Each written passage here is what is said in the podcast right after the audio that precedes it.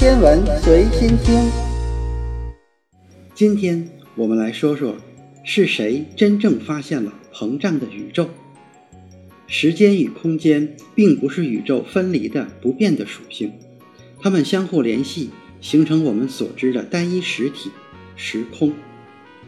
一九二零年代，我们迎来了宇宙最大的惊喜之一，许多科学家提出了一个前卫的观点。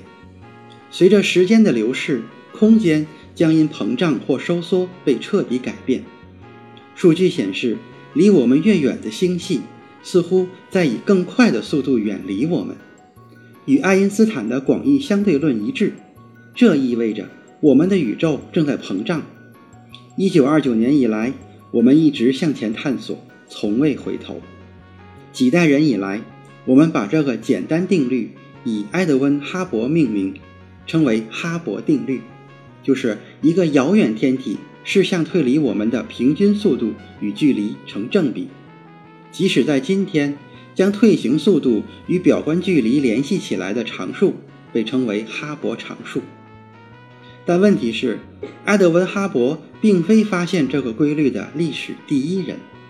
首先，从艾尔伯特·爱因斯坦开始，他在1915年提出广义相对论。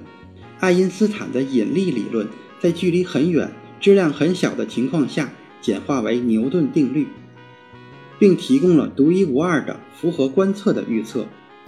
相反，牛顿万有引力定律的预测在质量大、距离小的情况下与观测不符。水星轨道是第一个产生谜团的地方，紧接着是日食过程中恒星光线的弯折也无法解释。爱因斯坦的广义相对论成功的解释了这些困惑，但爱因斯坦意识到，他的理论预测静止的宇宙是不稳定的，它一定会膨胀或者收缩。然而，他并未接受这一强大的预测，而是否定了它，认为宇宙必须是静止的。于是，他引入了宇宙常数去抵消无处不在的引力，用以保持宇宙的恒定。致使他后来将宇宙常数称为他在物理学上犯的最大的错误。尽管1929年哈勃发表了一篇超级论文，详细的阐述了红移、距离关系和联系它们的比例常数，但比利时科学家乔治·勒梅特仅用了哈勃使用数据资料中的一部分，提前两年提出相同的理论，因此。天文学家们现在将其称之为哈勃勒梅特定律，但究竟是谁发现了宇宙膨胀？这背后的故事甚至更加的扑朔迷离。在爱因斯坦之前，维斯托斯里弗进行了大量观察，这些观察对于空间膨胀的发现是十分有帮助的。二十世纪早期，斯里弗利用他望远镜上的新装置——光谱摄制仪。观察到我们之后所知的螺旋星云，维斯托斯里弗将来自这些星系的光线分解成它们各自的波长，以识别原子内部发出的光谱线。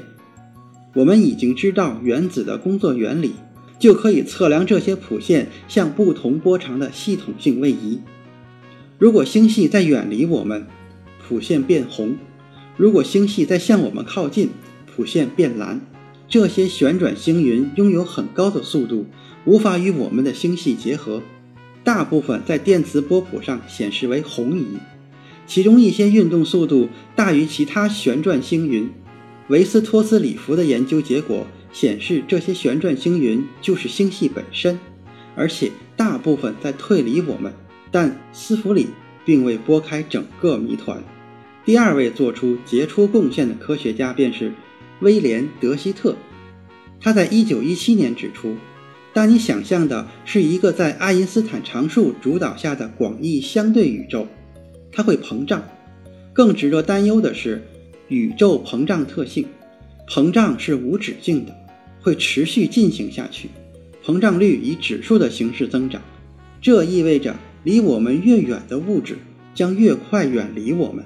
尽管没有充足的观测证据可以证明宇宙正在膨胀，德希特指出，如爱因斯坦想象的那样，广义相对论下宇宙会膨胀。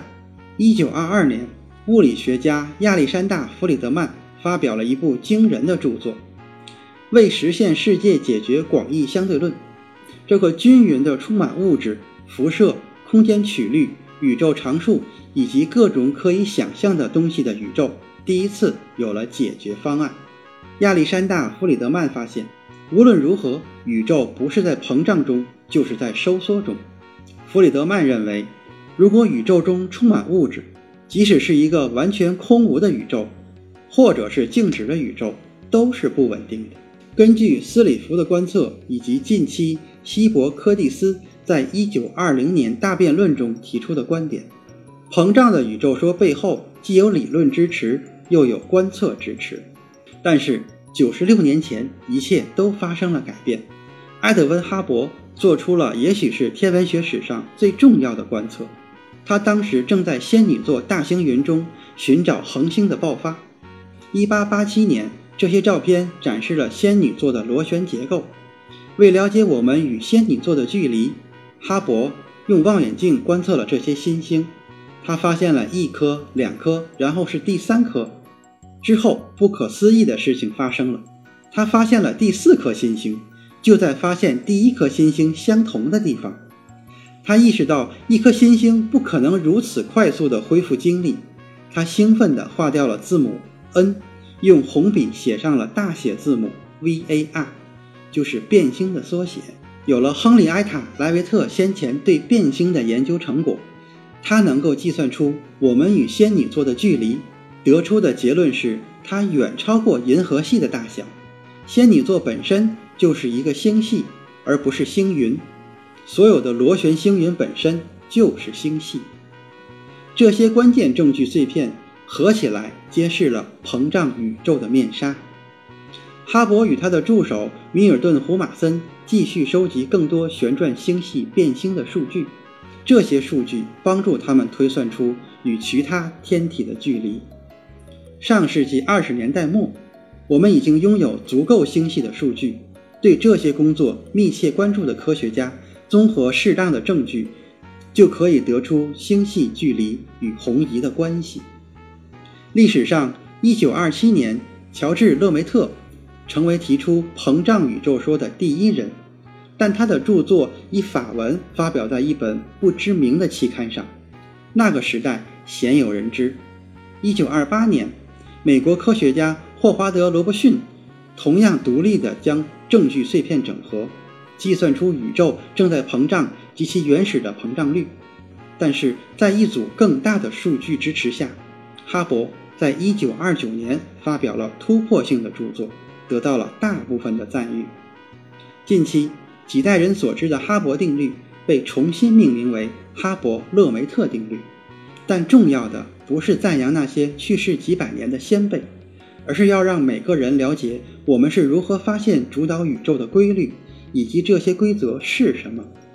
总的来说，经过所有科学家的努力，我们对宇宙如何运作有了一个基本的认识，这也是科学研究最终的遗产。好，今天的天文随心听就是这些，咱们下次再见。